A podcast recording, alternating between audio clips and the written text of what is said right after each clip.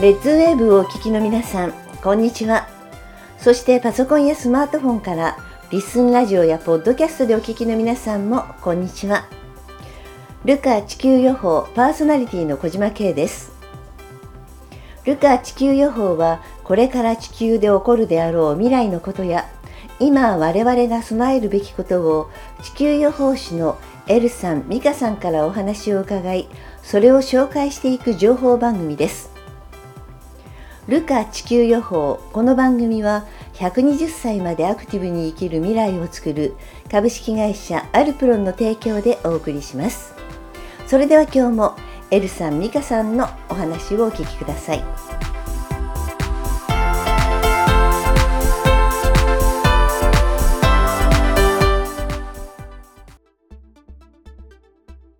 あの地球のことを話すとどうしてもその怖がられちゃうし、はい自分としてはあの言いたくて言ってるわけじゃなくて、うん、あの言わないとあの孫悟空の頭であのなんかね三度越しに頭を締められるぐらいなななんか言わなきゃいけないんだろうなっていうので言ってて、うん、で言わなかったら言わないでそれが当たったら苦しいでも言って当たらなかったらなんか変なことで気持ち乱したなっていうのはずっと何十年も繰り返してるんで。うん決して自分が言ってることが正しいとか絶対こうなるって言ってるわけじゃないんだけど備えるところは備えた方がやっぱ安心だなっていうからまあね天気予報と同じでよかったなって言い方はしてるんだけどすごく2人の自分がいてこう見せられたことを言った時に例えばトンガの噴火の時もえっ、と2000何年に言ったんだっけ？20年。2020年に、えっ、と1月14日に突然あのエメラルドグリーンの綺麗な島がボーンって消えてなくなってるんですよ。でこれ地震なのって聞いたら地震じゃないって言ってで本当になんか島が一つなくなったっていうのを見て意味がわからないんですね。でも23日後に起きることってすぐ来るから、まあ、見てたんですけどそのニュースはないので忘れてたんですよ。だからその時はあ見たけど来なかったんだな外れたんだなって言って、でそれでどう思うかしたらみんなはあこれはこれは外れたのねって思ってもらえたらいい。って、だけどその分起こらなかったからそのことで免れることがあるんだなっていうことも一緒に感じてほしいと思ってたら全く日付同じ2年後にそれがあったっていうことがあるとなぜその日にちがずれるのかっていうのがちょっと分からなくてこれのホームページの中のねあの案内みたいなところに載せてくれてるんですけど日付と実際の出来事と1年ずれる2年ずれるっていうのがあります。だけどこの7年ルカが始まってから7年を振り返ると確実に来てるっていうのがあるのでだから鳥インフルエンザとかもずっと来る来る来るって言われてていずれは人間みたいなことも言われてるんですよ。人まで来るって、だから絶対これだから大丈夫ってことはない。だからといって恐怖に怯えるんじゃなくてこうなったらこうすればいい。こうなるからこうすればいいってことを常に頭の中で変換のキーワードを探しながら生きていくことをみんなに知ってほしいのがルカね。そうだね。本当にいつ起こるかがまでがわからないんで例えばよく何かこういうことがありますよ、うん、そういう映像見ましたよって言ってもそれが起こらなかった場合に単純に外れたねって思う人とでもそれを記憶に留めておいてくれて1年後、うん2年後実際に起きた時に「あ美香さん言ってましたよね」っていう人たち、うん、だから僕らもいつ起こることかわからないけど見たことをただ伝えるだけなんで、うん、その伝えたものを頭に入れといてもらうだけで、うん、ズレは生じますから。だから例えばねえっ、ー、と今年去年か年末に1月の中頃にすごい大雪関東もっていうのを見てましたけどまあ、実際1月の半ば過ぎましたけどそんな大雪は関東降ってない、うん、外れたねって終わっちゃう人いるんですけど、うん、もしかしたら来年のことかもしれない。再来年かもしれない。っていうふうに捉えておいていただくと、うん、あのいろんな準備対策のきっかけにはなるかなと思うんで。この昭和のあの生まれの方ってすごいあの生き抜くためのキーワードをいっぱい持ってる人がいるんだなってことをね最近出会う方と痛感するんですけど、うん、そう、ね,、いうふうにあの物を大事にしなさいっていう世代の人たちがだんだんなくなっていっちゃって、うん、いつでもどこでもお金さえあれば買えるっていう人たちが増えてきた中での食糧難に向かっていくのでこれはちょっと、うん、頭の中でシミュレーションやっぱしとかないと食べることじゃないんだもんね、うん、食べないことへのシミュレーション。これからね食料なくなってきた時に、だからたくさん食べれるけども少しの量でも生きられますよっていう体にみんなでしていくっていうのがすごく大事だなと思っているのででもそういうふうなね食事の仕方っていうのは、まあ、だんだん変わっていく。でそのためにあの栄養素をどうやったら取れるかって言って、必須と言われているものがどれぐらい本当に正確に取れるかとかいうのがよく朝ごはんをサプリだけにされてる方とかいるじゃないですか、今日一日必要なものは取ってるから、まあ、食べれなかったら食べれなかったでいいし、食べる時間があったら食べましょうみたいな人いるじゃないですか。だ食べれなくなる時があるかもしれないと思ったら一食一食すごく美味しいんだよね。美味しいですね、うん、余計それが分かってから美味しい。ね、美味しいね。ででもその食料なんていう言葉がみんな全て食べれなくなるって思っちゃわれるとまたちょっと難しくて、うん、言葉って本当難しいなってしみじみ思うのがあのなくなるから食料なんじゃなくて実際にあのちょっとねあの、うん、収入が落ちちゃった方たちなんかはその食べ物が買えなくなったあの値上がりしてしまって、はい、値上がりしてしまったがために今まで買えてたものが買えないってことはすでに食料難が始まってるんですよね。でそこをだから気づかなきゃいけなくて、自分たちがあのいつそうなるかはわからないんですよ。その例えばお仕事がね、何かの関係で急にその部類だけで仕事がなくなった場合には収入がなくなるわけで、うん、そうすると買えるものとかもとりあえずね、食べれるものだけにしようってなってくるじゃないですか。そこら辺がねちょっとねなくなったら全部みたいな発想はちょっとあのダメだと思うんですよ。ただエルが言うのはあの突然なくなるっていうのがものすごくその2016、7年ぐらいから突然なくなるんだぞっていうのがあの戦争とか、うん、そのまあ、コロナもそうだったんですけど急にね感染症になったら人がいなくなったとか、うん、あのまあ、大雪もそうだし台風もみんな全てそれにつながっちゃって全部理由挙げたらこのことまとめて言ってるでしょ？って言ったらそうそれで終わりでもいいんですけどそうじゃなくてずっと言ってるのが海底火山の話ばっかりするんですよ。うん、地震よりも海底火山地震よりも海底火山って言ってでいつか起きてる時にものすごくこう目の前に何と言ったらいいんだろうあの映画であの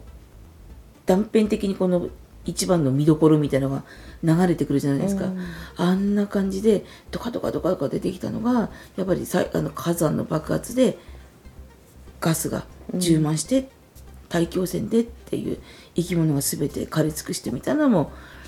見たりとかあと,、うんと、突然そのいっぱい見てる時になんでこんなことがなんでこんなの見せるのって言ったんですね。もう見たくないこんなの見たくないって言って、うん、こんないっぱい見せないで見たくないって言った時に地軸がずれたからって言われたんですよ、うん、で地軸がずれたからこれは全部起きるって言ってそっから切り取りでその水害のこととかコロナのこととかいっぱい見せてくるんですね、うん、だからこれは全て地軸がずれたことによって起こることだから地球温暖化じゃないっていつも言うんですよこれ多分ねこういうこと言うとまたその地球温暖化で人たちに怒られちゃうから言えないんだけど、まあ、聞き流しといてもらえたらなと思って あの温暖化じゃないって言って牛のゲップとかプラスチックでこの地球の比率と人間が出したものの比率考えたってそんなに温度上がるわけないしそもそも太陽は冷たいんだって言うんですよね。太陽なんか暑くないって言って太陽が暑かったから宇宙暑かったら宇宙なんかもっと暑いじゃないかって。宇宙は冷たいじゃないですか、うん、っていう話をしててで太陽の中はなあのなんだっけ26度とか言ったっけ？なんか27度とかそういう説もある。うんうん。で、そのようなこと言って、全然熱くないんだとかって言って、で、全然太陽は熱くないからって言って、で、太陽の中は赤くないから真っ白けだからとかっていろんなこと言われてて、でも最終的には、その地軸がずれた原因もやっぱり地底の話をしてて、地球の真ん中、地底が何かが出てくるとかそこがダメになったから上はダメになってくるんだっていう話をされててそのニュースがちょっとね23日前に出たばっかりみたいな。あったじゃないですか。地球の中があのなんだっけ回転が逆回転してるとかなんとかっていう。でもずれてるのは確かなんであのうちの夫が風水の先生やってるんですけど方位磁石当てても前と北の方位が変わってきてるって言うんですよね。でそういうのがあってこれ風水的にどうなのかななんても話もしてたからもう確実にずれてる。だからなあの南極の氷が溶けちゃって流れ出すっていうのも,、もう当たり前のことだから。だから私たちが言ってるのはスピリチュアルなじゃなくてもしかしたらその本当にこのあの地底のことを考えた場合にそうなって当たり前なんだろうっていう出来事を言ってるのかもしれないなと。いや答えは分からないですね。だから全部聞かれてもわからないことは知りませんっていうので、ね、結構がっかりされるんですけど。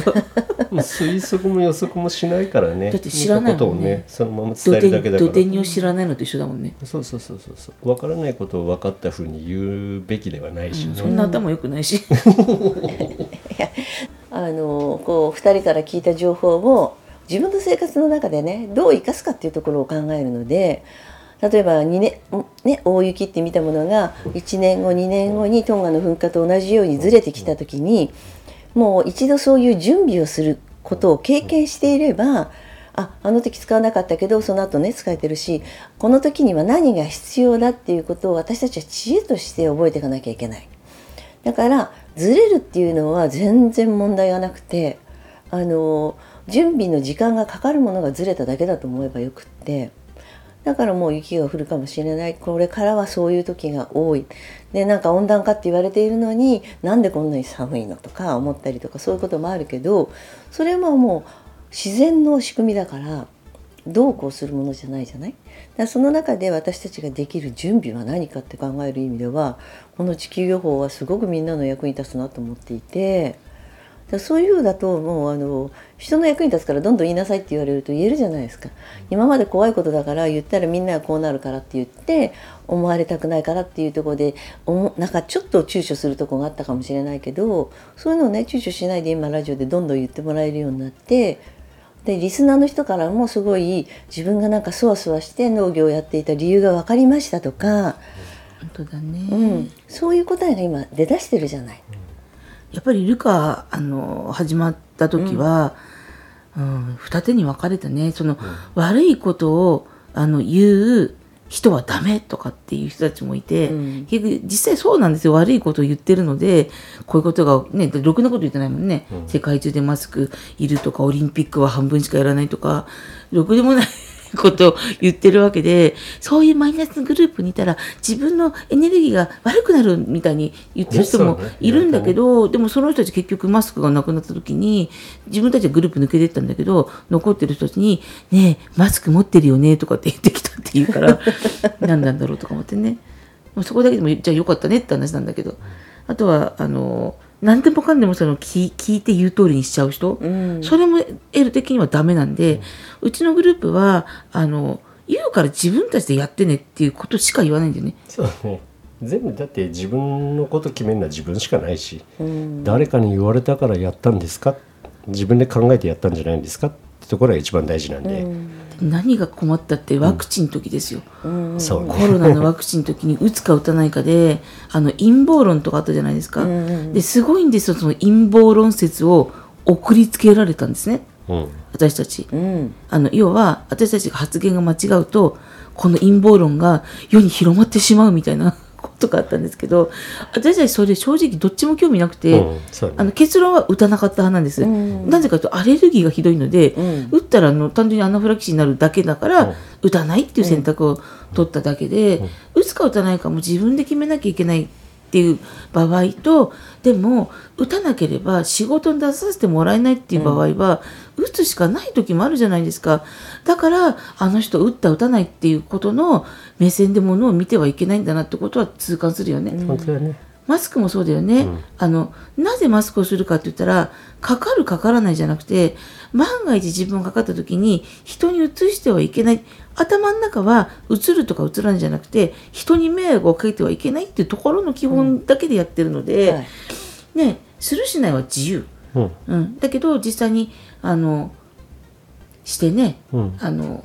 みんなに安心感を与えるというのと、しなかったらやっぱりそういう目で見られるっていう国を選んで生まれてきてるので、うん、一番はそのなぜこの国に生まれたかとか協調性？協調性がやっぱ日本人は絶対に大事だと思って生まれてきてるからそこはね学びの一つだと思ってるから、うん、私たちはマスクはあのします。ずっとなぜかというとあのコロナだけじゃないんで、大気汚染って言われてるからそっちの方が怖いんで大気汚染は見えないからね。あの多分これから本当に僕らが見てる時代が現実になっていったら個人では生きようがないんで、うん、やっぱ協調協和協力をしようと思った時にやっぱり相手のことを考えられる人ではないと協調ってできないんで、うん、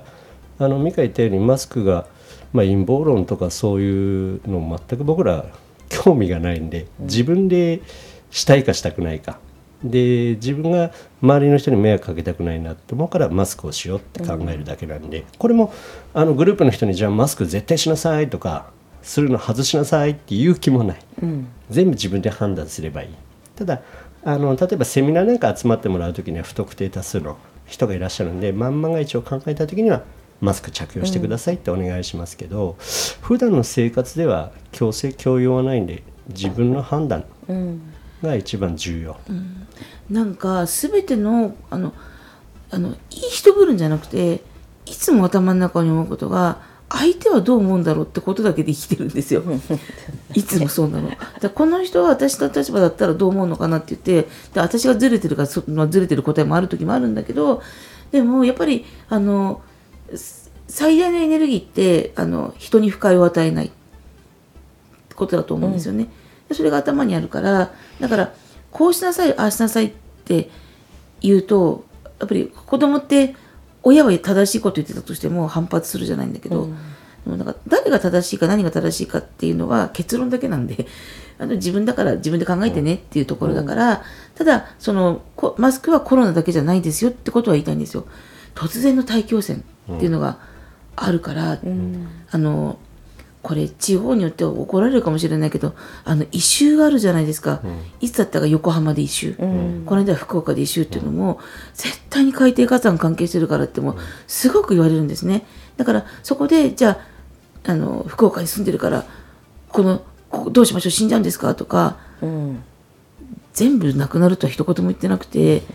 危ないよってとこなんで,、でその地域名までわからないんだよね、そもそもがあの、あの福井と福岡がよく分からなかったりとかするので。まあね。あの地図地図が得意不得意っていうのがあるからね。そうですね。だからどこって言われても分かんない、うん、うん、だけどあそうなるかもしれないんだなって思ったら、うん、やっぱり寝る時に頭の上にリュックを一つ置いとくと安心して寝られるじゃないですか、うん、でもどうしようどうしようって考えてどうすればいいのって言いながら寝れなくて精神病になってくるのはちょっともったいないんじゃないかなって思うのででどうしようどうしようってこれいつも L がいいんですけどどうしようと思ったらこうしように変えるって一文字変えるだけだって。どうしようじゃなくてこうしように変えたら全て解決するじゃないかって言うんだよね。だからそのこうしようのこうしようの一つか二つを、まあ、みんなで共有できたらなって思うことであって、その中のグループで、まあ、ルカの正式メンバーになるとメインっていうのがあって、まあ、見たことを直でお知らせするのとあとはソーラークッキング太陽の光だけで調理する、それからあとはなんだっけサプリ。サプリの情報もお伝えするとか、いろいろあるので、あと遠隔エネルギーっていうのがあってこれセミナーじゃないと体験できないんですけど、私たちあのアバターで電化製品みたいなもんだって言われてるので、このエネルギーをその自分の本体は太陽にあるって言ってあのこっちがまあ人間がスマホだとすると、うんうん、やっぱり充電しないと見るものも見れないし、うん、でいっぱいいっぱいになっちゃうと情報取れないからアプリ抜くしかないじゃないですか。これ人間関係だったりして、うん、もう、まあ、あの人この人この人ってもいっぱいいっぱいになっちゃってどれが正しいかわからないと正確な情報入ってこないからいらないと思ったアプリを抜けっていうじゃないですか、うん、いらないと思った人間弾いていくと結構すっきり動くようになったりとかするのでそういうのも自分でね、ね、一歩引いてみろって言うんですけど一歩引いてみろって昔から言うじゃないですか、うん、この一歩引いてが自分を一歩引いてみると自分の行動がよく見える、うん、これは本体とアバターの関係だなっていうのをすごく痛感する、うん、このアバターとかのねことあのエネルギーとかあの知りたければぜひセミナー来てくださいっていうしか言えないんですよ。ララジオではちょっと、はーと言わないけど、は。あまあ言ったことないな。はあ言ってるの見たことないな。あのセミナーに来て話聞いてもらうのとミカのカウンセリングがすごく面白いんで、カウンセリング受けてもらった人たちがあこの人本当に見えるんだなっていうのをまず体験していただく、あとは自分自身がすごい自分に自信を持たない人っていっぱいいるんですけど、その人たちが自分自身のエネルギーのスイッチを僕は入れさせてもらうと自分がピリピリすることでみんな喜んでくれる。でそのピリピリで実は自分の傷んでるところを触るとちょっと楽になるんだよって話、そういうことができる自分が楽しくなってくれる方がいるんで、エネルギーって多分今後先はすごく重要なものになってくるんですけどそのエネルギー体験とかするにはやっぱりセミナーに来てもらうっていうのが一番ね。最近よくラジオを聞いていただいて参加していただく方がすごく増えて、僕らすごい嬉しいんですけどやっぱり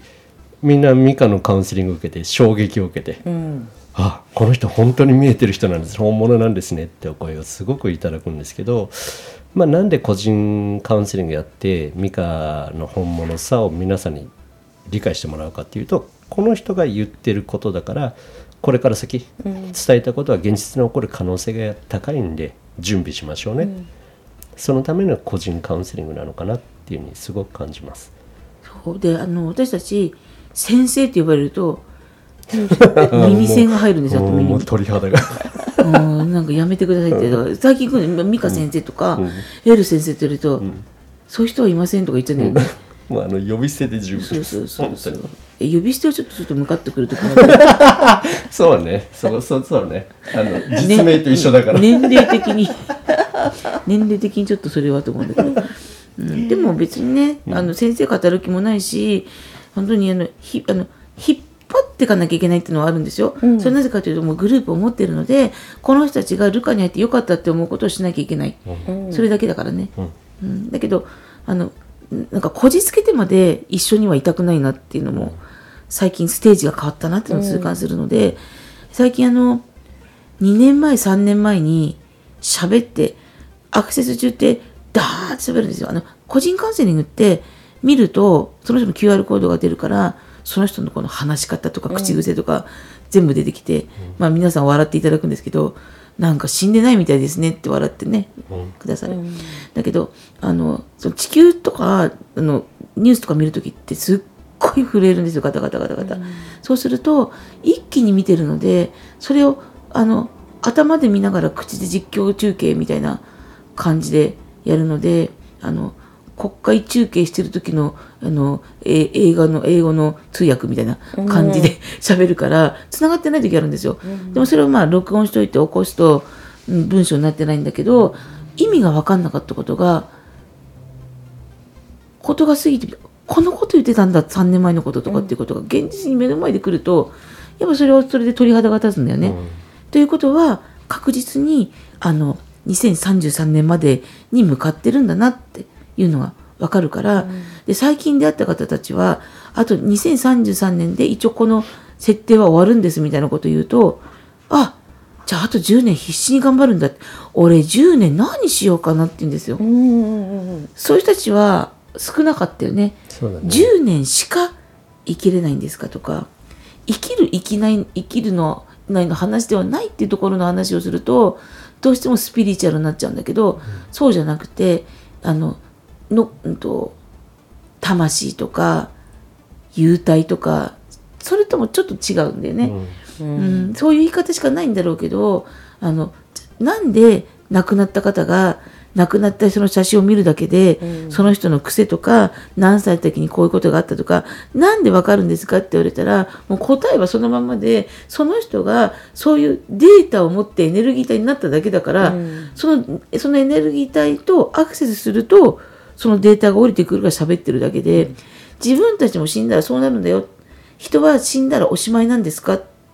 言ったら、おしまいじゃないって言うんですよ、みんなね。で、じゃあ何でですか？って言ったら、あ、おしまいでって人も言います。人は死んだらおしまいだからいいんだっていう人もいるけど、じゃあ死んでおしまいだったら、なぜ、まあ宗派にもよるけど、一般的には初なのかとか、四十九日とか、一周期とか三回忌とかでやるんですか？七回忌だから、十三回忌だからって、なんでやるんですかっていうことを言うと、そうですねって。で、亡くなったんだらどうでもいいんだったら仏壇にお花もた、ね、お線香もまあ、あげなくてもいいって人もいるんですけど、うん、やり続けてる人は死んでも魂があると思ってるからでしょって、うん、だから今喋ってるんじゃないですかって言った時に私たちは死んでもじゃあその孫とか、ね、ひ孫とかに何か言いたいことがあったら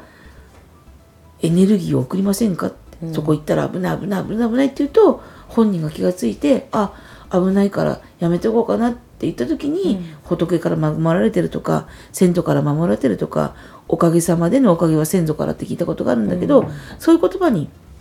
変換して生きてるでしょって。だとしたらこれから先になることもやっぱり気づきというか、うん、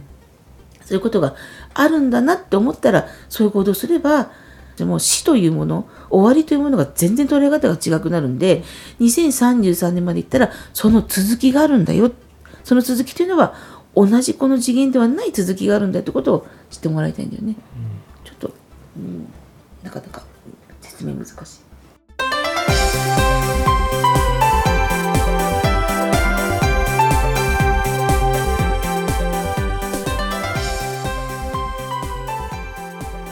あっという間にエンディングです皆さんも周りの大切な人にぜひこの情報を伝えていただきたいなと思います情報を伝えていただくにはやっぱりこの番組名ルカ地球予報を大勢の方にご案内していただけたら嬉しいです。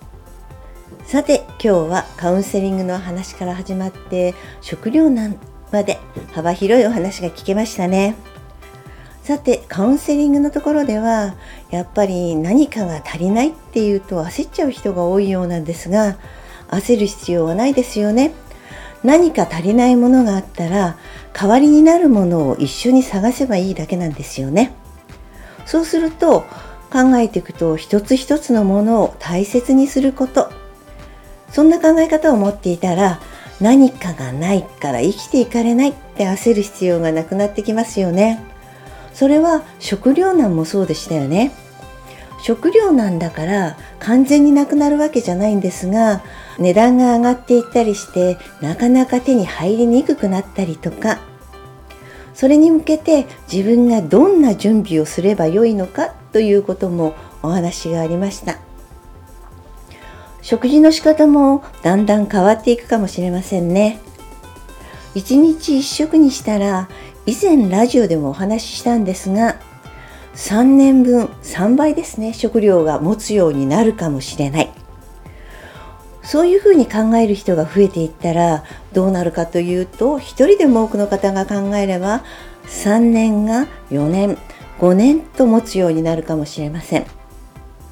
それに合わせて食料品メーカーの皆さん方も知恵を絞ってより保存の効くものを考えてくれるかもしれませんよね。ですからこの内容はできるだけ大勢の人に伝えていきたい。それがこのルカ地球予報のラジオの役割だと思っています。ルカ地球予報では公式ツイッターを開設しています。ぜひフォローしてご意見ご感想を添えてリツイートしてください。この番組は120歳までアクティブに生きる未来を作る株式会社アルプロンの提供でお送りしました。お相手は小島慶でした。それではまた来週お会いしましょう。